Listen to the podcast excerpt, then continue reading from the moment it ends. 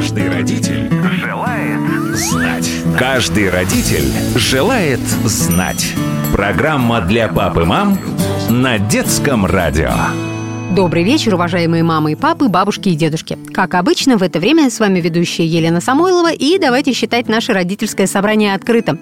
Как на всяком правильном родительском собрании, дети у нас не присутствуют, не прислушиваются и не делают неправильных выводов из несвоевременной информации. Они отправляются отдыхать. На этой неделе мы будем говорить на очень важную тему – человек как биологический вид. Как работают законы генетики и почему мы такие разные? Как работает наш мозг и почему по сравнению сравнению с первобытным человеком мы используем его неэффективно. Почему прилежность и дисциплина хороши, но не всегда. И так далее. Так, сегодня обсудим, чем мы, люди, отличаемся от всего остального животного мира, как приручение собаки сделало из неандертальца человека и чему нам, homo sapiens, надо поучиться у животных в вопросах воспитания потомства. Всю неделю нас ждут встречи с очень интересным собеседником. У нас в студии российский биолог, старший научный сотрудник отдела эволюционной биохимии НИИ физико-химической биологии имени Белозерского при Московском государственном университете, преподаватель МГУ и летних школ, популяризатор науки, автор книги «Происхождение жизни от туманности до клетки» Михаил Никитин. Михаил, добрый вечер. Добрый вечер. Каждый родитель желает знать. Михаил, вот даже э, название научно-исследовательского института в котором вы работаете, да? Да. Физико-химической биологии. Да. Говорит нам о том, что человек – это сплошная физика, химия и основанная на этом биология. Или я неправильно понимаю? То есть человек – это комплекс законов химии, физики и биологии, и, собственно, больше ничего? Человек – это существо, ограниченное законами физики, химии и биологии, но, конечно же, человека изучают еще социальные науки, они изучают э, то, что специфично для человека. В конце концов, никто больше в мире, кроме людей, там э, не придумал письменность, э, передаваемую при помощи письменности культуру, не застроил землю бетонными домами, хотя среди млекопитающих есть очень умные, там слоны, дельфины, высшие обезьяны, и в некоторых отношениях они на нас похожи, я могу про косаток подробнее рассказать, а они, конечно, цивилизацию не создали. То есть подошли близко, но чего-то им не хватило. А чем Люди, же тогда человек конечно, отличается от всего от этого животного мира? Нельзя. А человек отличается от остального животного мира а, способностью, прежде всего, передавать опыт э, следующим поколениям через речь и с некоторых пор через письменность. Ну и теперь к этому присоединяются еще аудиозаписи, интернет э, и так далее. То есть внешние носители информации в разных видах э, позволили человеку оторваться от э, остального живого мира.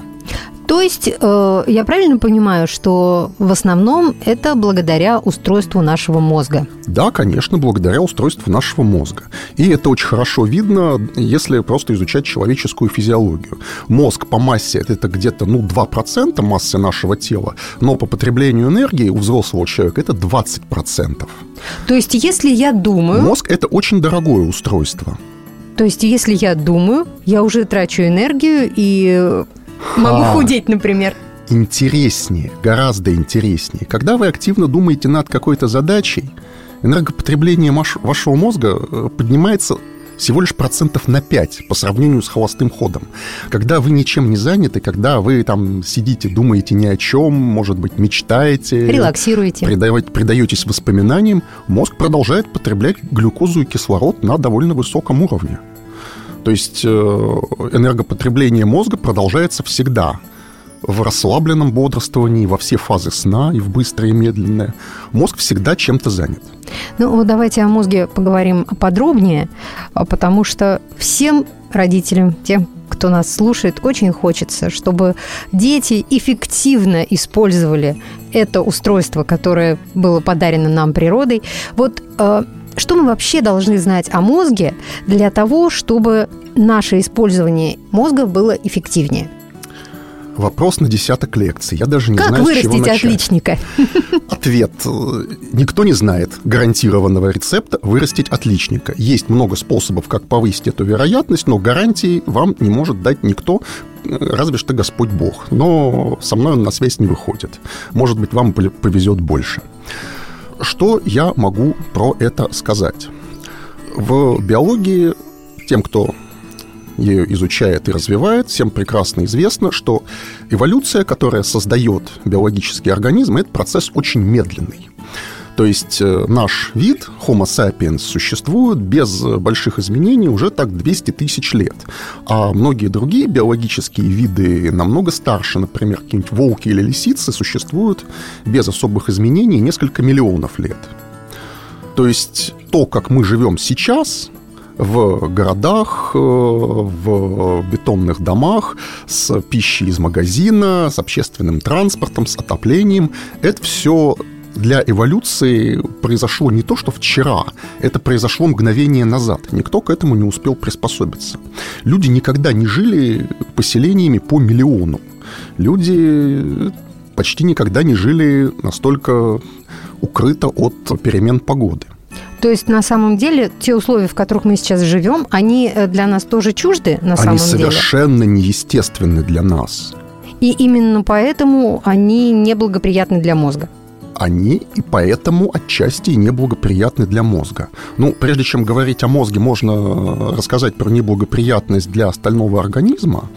Археологи, откапывая там скелеты людей, умерших в разные эпохи, они умеют по разным признакам оценивать, в каком возрасте они умерли. Так вот, люди, которые жили охотой и собирательством тысячи и десятки тысяч лет назад, э, жили в среднем лет так до 40, 50, даже до 60. Когда люди перешли к земледелию, когда они стали выращивать пшеницу, рис и так далее, они э, сразу получили мощный новый источник еды, людей стало гораздо больше, в десятки, сотни и тысячи раз. Но качество питания ухудшилось. Пища стала перекошенной в углеводы и содержать меньше белков, пища стала более однообразной. И продолжительность жизни земледельцев ниже, чем охотников – только в XVIII веке в Европе люди по продолжительности жизни вернулись к уровню охотников, населявших Европу десяток тысяч лет назад. То есть биологически нам ближе питание белком? Разнообразное питание, да, нам не обязательно белком, но главное разнообразное. Есть народы, которые едят практически только мясо, например, эскимосы, но у них просто никакой растительной пищи не растет народов с чисто исключительно вегетарианской диетой я вспомнить не могу. Ну, только высшие касты в Индии.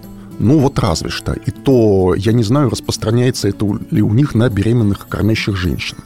Потому что одна из э, условий развития мозга – это достаточное количество белков в пище младенца и плода во время беременности. Для этого мать тоже должна получать достаточное количество белковой пищи. То есть, если мы хотим, чтобы ребенок родился здоровым, чтобы он правильно развивался и к моменту, э, когда он пойдет в школу, он легко справлялся со всеми заданиями в школе, мы обязательно должны употреблять в пищу белок, и это мясо мы обязательно должны употреблять в пищу белок, а вот мясо ли это, это индивидуально. Люди, к сожалению, или скорее к счастью, разные. И не всем подходит одна и та же одинаковая пища. Кому-то лучше мясо, кому-то лучше те же белки получать в виде рыбы или орехов.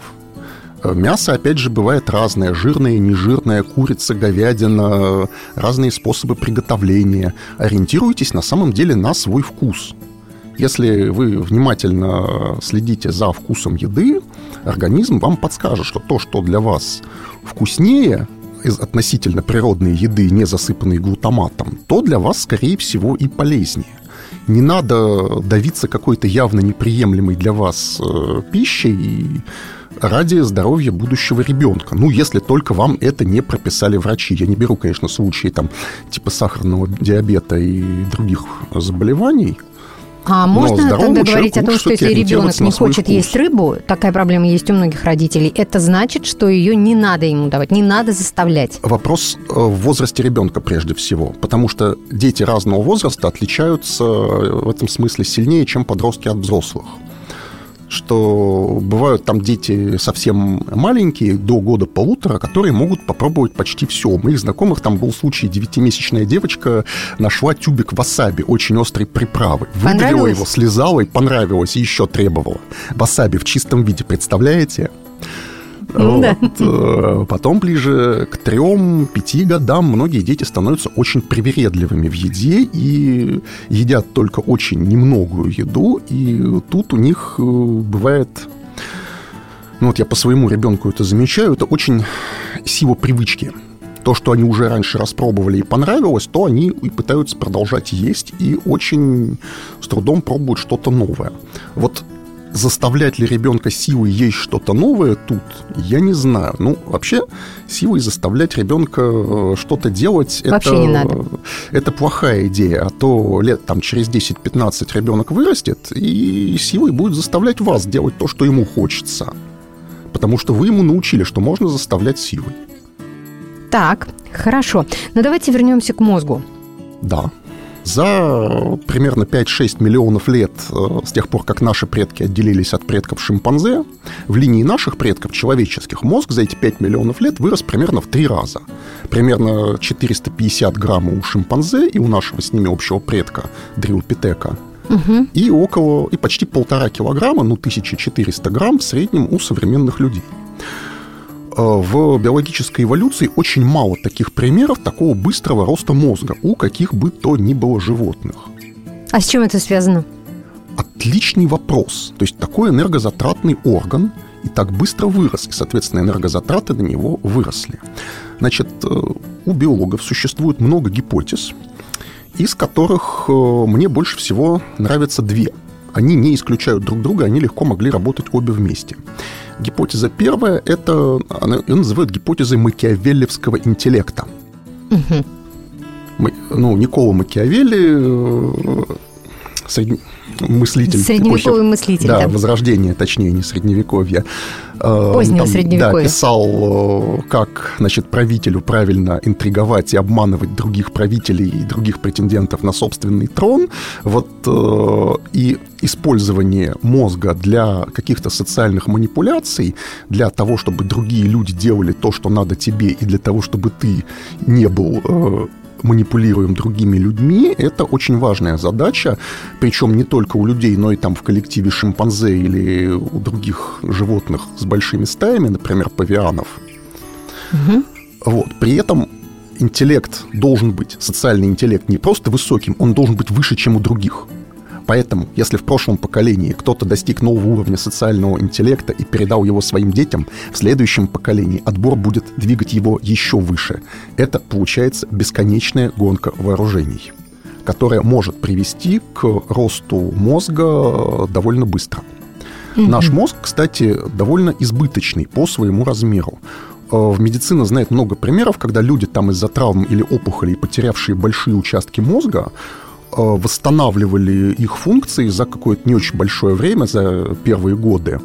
При этом исследования с томографом, например, показывают, что функции отсутствующего участка мозга берут другие участки, которые в норме занимаются чем-нибудь другим. Например, там при большой опухоли в затылочной коре, которая связана со зрением, с обработкой информации от глаз, там зрение потом восстанавливается отчасти на основе теменной коры, которая в норме работает с осязанием, отчасти на основе среднего мозга, который занимался зрением у наших там далеких рептильных предков еще. То есть это уникальный орган, который способен... Это орган с очень большой избыточностью, с очень большим запасом Потенциалом. прочности. Да, гипотеза вторая связывает рост мозга с половым отбором. Это такая форма отбора, которую придумал Дарвин для объяснения таких э, вещей, как огромный пышный хвост самцов павлинов и вообще большие, нелепые, явно дорогие и неудобные украшения самцов многих других видов. Там оленьи рога, какие-нибудь э, Клыки, ярк... яркое оперение. Ну, клыки почти у всех животных, у кого они есть, они у обоих полов разве что шимпанзе там некоторые исключения. Клыки не очень затратная штука по сравнению с хвостом павлина. Ну, бог с ними, с Мягко говоря. А вот хвост павлина, он прям поражает воображение. Он огромный, тяжелый, он мешает летать, он делает самца заметным для хищников. Вот, но тем не менее, самцы павлинов без таких хвостов почти не размножаются, потому что самки не считают их хорошими самцами. Так, а у людей, значит, э, роль этого хвоста выполнял мозг? У людей э, некоторые функции мозга вполне могли выполнять роль этого хвоста. В разных странах было много опросов, когда спрашивали и мужчин, и женщин, какие качества, значит, они хотели бы видеть в своем партнере. Так вот, в большинстве опросов на одно из первых мест получает чувство юмора. Так. Чувство юмора, то есть умение удачно пошутить или понять чужую сложную шутку и вовремя посмеяться, она требует хорошего понимания социального контекста. Вот. И по тому, как человек шутит, можно оценить его уровень интеллекта довольно быстро. То есть быстрее, э, чем при разговоре на какие-то оценивается именно, темы. именно по э, чувству юмора, а не по каким-то Чувство юмора – это один из способов uh-huh. его оценить. Да, довольно быстрый. Или еще, до появления письменности люди запоминали наизусть огромное количество информации. Ну, то есть средний, скажем, австралийский абориген Э, может по памяти травить байки примерно так неделю, не повторяясь. Угу. Из того, что было с ним самим, из того, что он слышал от других людей. Я могу вспомнить... Э, мой отец, он в Казахстане вырос, что он там слышал, что там у древних казахов больше тысячи лет назад, когда там у них письменности не было, у них были праздники трехдневные, на которых надо было разговаривать только стихами, только в рифму. То есть либо знать очень много чужих стихов, либо на ходу придумывать свои собственные. А кто собьется на прозу, над тем смеяться будут. И правильно ли я понимаю, что и по мере стихи, того, как стихи человек... и песни, как угу. вы понимаете, это тоже штука, влияющая на выбор партнера, пение, серенад э, и все такое. И она тоже могла быть поддержана половым отбором. Угу. Смотрите, правильно ли я понимаю, что чем комфортнее живет человек, чем больше мы придумываем для себя изобретений, а, тем меньше наш мозг развивается, тем спокойнее он живет, и тем, ну, как бы у него просто нет потребности в том, чтобы эволюционировать. Я правильно понимаю? Смотрите, эволюция мозга вроде бы прекратилась тысячи лет назад, задолго до появления там цивилизации с городами, где-то на этапе ранних земледельческих обществ. То есть за время существования вида Homo sapiens по сравнению с древними охотниками-собирателями при переходе к земледельцам мозг стал немножко меньше, на несколько процентов. И у нас он остался такого же размера, как у земледельцев, то есть чуть-чуть меньше, чем у наших далеких предков-охотников. Возможно, потому что в земледельческом обществе, которое там более предсказуемое, действительно в потребности мозга меньше. Есть очень такая показательная цитата, это из книги Джареда Даймонда «Микробы, ружья и сталь». Джаред Даймонд изучал птиц в, на островах Тихого океана, и вот у него там был диалог с папуасским вождем по имени Яли. Яли его спрашивает, значит, а почему у белых людей так много карга, в смысле полезных вещей разных, э, а у нас, у папуасов, ничего толком нет. И вот он тут задумался, потому что если так посмотреть на историю последних тысяч лет, то в папуасском обществе интеллект был важнее для выживания, чем в странах какой-нибудь Европы, потому что в Европе основные причины смерти людей там были связаны эти тысячи лет с голодом и болезнями, то есть отбор должен был идти скорее на иммунитет. А у папуасов первая причина смерти – это межплеменные конфликты, войны. И для выживания в войнах интеллект, конечно, важнее, чем для выживания в эпидемию чумы или холеры. То есть это вопрос на самом деле интересный. Так, чем более спокойная у нас жизнь, тем э, меньше развивается наш э, мозг. В таком случае, э, вот сегодня у нас очень много гаджетов. И угу. они выполняют за нас очень большое количество работы, они очень нам помогают. Но не получится ли так, что наш мозг совсем перестанет развиваться и как-то пойдет в обратную сторону? Э, мозг, естественно, будет подстраиваться под гаджеты. И он это уже делает. Так. То есть гаджеты – это такая же часть среды обитания, как э, письменность, как э, скотоводство и так далее. Кстати, я слышал гипотезу про то, как одомашнивание собаки и взаимодействие с собаками, а потом взаимодействие аналогично с лошадьми изменило человеческий мозг. Потому что если вы занимались дрессировкой собак, то, наверное, знаете, как важно, чтобы собака вас поняла, четко и вовремя показывать, какое поведение ее вы одобряете, а какое нет. А если вы посмотрите, скажем, на поведение обезьян, обезьяны к такому, мягко говоря, совершенно не способны. У них время концентрации внимания гораздо меньше. Обезьяна никого не может выдрессировать. Обезьяны, ну, по человеческим меркам, невероятно легкомысленны. И вот э, вполне возможно, что взаимодействие с собаками и лошадьми привело к некоторым изменениям мозга и людей, которые их одомашнивали. То есть тут еще вопрос, кто кого одомашнил. Скорее, это был взаимный Так. процесс. Хорошо, а, если, а в настоящий момент на наличие собаки в доме оно как-то влияет э, в на... настоящий момент наличие собаки в доме влияет, но, конечно, не так, как 10 тысяч лет назад, когда взаимодействие с собакой делало тебя хорошим, удачливым охотником, и твои дети были сытыми. Или как 2000 лет назад, когда взаимодействие с лошадью делало тебя хорошим воином и приносило военную добычу. Сейчас собака в доме – это, во-первых, э, существо, с которым э, много тактильного контакта. Это, кстати, штука, которой очень многим людям в наше время не хватает. Вот. э, То есть, ну, маленькие дети обычно все-таки это от родителей получают, что родители их обнимают, носят на руках и так далее, но начиная там с подросткового возраста обычно родители это как-то делают меньше. Ну, дети как-то сами отстраняются часто первыми. И родители отвыкают. Да, и родители отвыкают, но, во-первых, это и самим родителям на самом деле от этого хуже. И у детей потребность в в тактильном контакте на самом деле никуда не девается. А почему нам так нужен тактильный контакт? Потому что он успокаивает. Потому что если наблюдать поведение обезьян, что в зоопарке, что в дикой природе, они по 2-3 часа в день проводят, вычесывая друг другу шерсть, выбирая оттуда блох, э, вшей и так далее.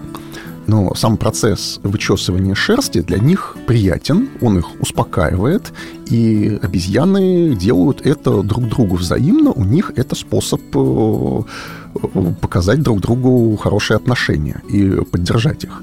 И я на своем э, сыне, ему сейчас лет, 5 лет, пробовал, что вот вычесывание волос медленное пальцами его довольно сильно успокаивает и усыпляет. Ну, грубо говоря, гладить ребенка по голове. Гладить ребенка по голове, перебирать волосы. Мгм. При проблемах со сном э, и там у каких-нибудь нервных детей это может помогать. Это, конечно, не заменяет препараты, которые вам назначит врач, но это... Но в норме это, в принципе, Да. хорошо сказывается на состоянии, на да. психологическом э, и Да. физическом состоянии ребенка. И это нам досталось от наших далеких предков. Э, Это закон биологии. Да. Так делают более-менее все общественные животные, то есть не только обезьяны, так делают волки, так делают крысы, которые тоже живут в природе большими группами. Они все друг друга вычесывают и тактильно выражают свои хорошие отношения к сородичам. Что подтверждает еще раз закон 80 объятий в день, да? Э, Я не слышал про такой закон, Есть честно закон говоря. 8 объятий, 80 объятий, но он говорит самое главное, о чем он говорит, это о том, что мы должны обнимать э, людей, которых любим. Да, там э, в среднем, ну, у мужчин с этим хуже, чем у женщин, потому что, ну, мужчины с мужчинами, у них там дополнительные причины стесняться об- объятий с другим мужчиной, женщинам с женщинами тут немножко проще. Но Вот. самое главное, что нужно обнимать своих детей. Да, то своих детей нужно обнимать, ну, если они не сильно против. Если дети сопротивляются и вырываются, ну, возможно, их этим перекормили, возможно, надо сделать паузу или спросить, что я делаю не так. Может, вы как-то неудобно для них их обнимаете. Каждый родитель желает знать. Друзья, время нашей программы, к сожалению, истекает. Напомню, сегодня у нас в гостях был российский биолог, старший научный сотрудник отдела эволюционной биохимии НИИ физико-химической биологии имени Белозерского при Московском государственном университете, преподаватель МГУ Михаил Никитин. Хочу подчеркнуть, что мнение редакции может не совпадать с мнением гостя. Продолжим беседу уже в следующей программе. Поговорим о том, почему наш мозг работает не на полную мощность и для чего он бережет силы.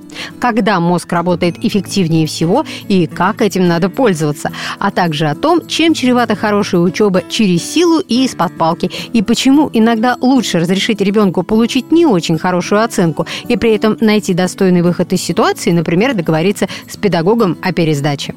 На сегодня я, Елена Самойлова, прощаюсь. Если у вас есть вопросы, касающиеся воспитания и здоровья детей, оставляйте их на страничке нашей программы на сайте детифм.ру. Кстати, там же вы можете еще раз переслушать все выпуски нашей программы, которые уже были в эфире. Более того, послушать этот и другие выпуски программы «Каждый родитель желает знать» можно в любое время на популярных подкаст-платформах. Просто заходите в Apple подкасты, подкасты ВКонтакте или Яндекс Музыку, пишите в поиске «Каждый родитель желает знать» и слушайте. Не забудьте подписаться на подкаст, чтобы не пропустить новые выпуски. И не забывайте, что детское радио можно слушать вместе с ребенком практически везде. Мы всегда рядом с вами не только в эфире, в телефоне, в автомобиле, но и дома, в умной колонке. Просто скажите своей умной колонке «Включи детское радио» и слушайте нас, когда захотите. Друзья, до встречи, всем хорошего вечера. Каждый родитель желает знать. Каждый родитель желает знать. Программа для пап и мам на детском радио.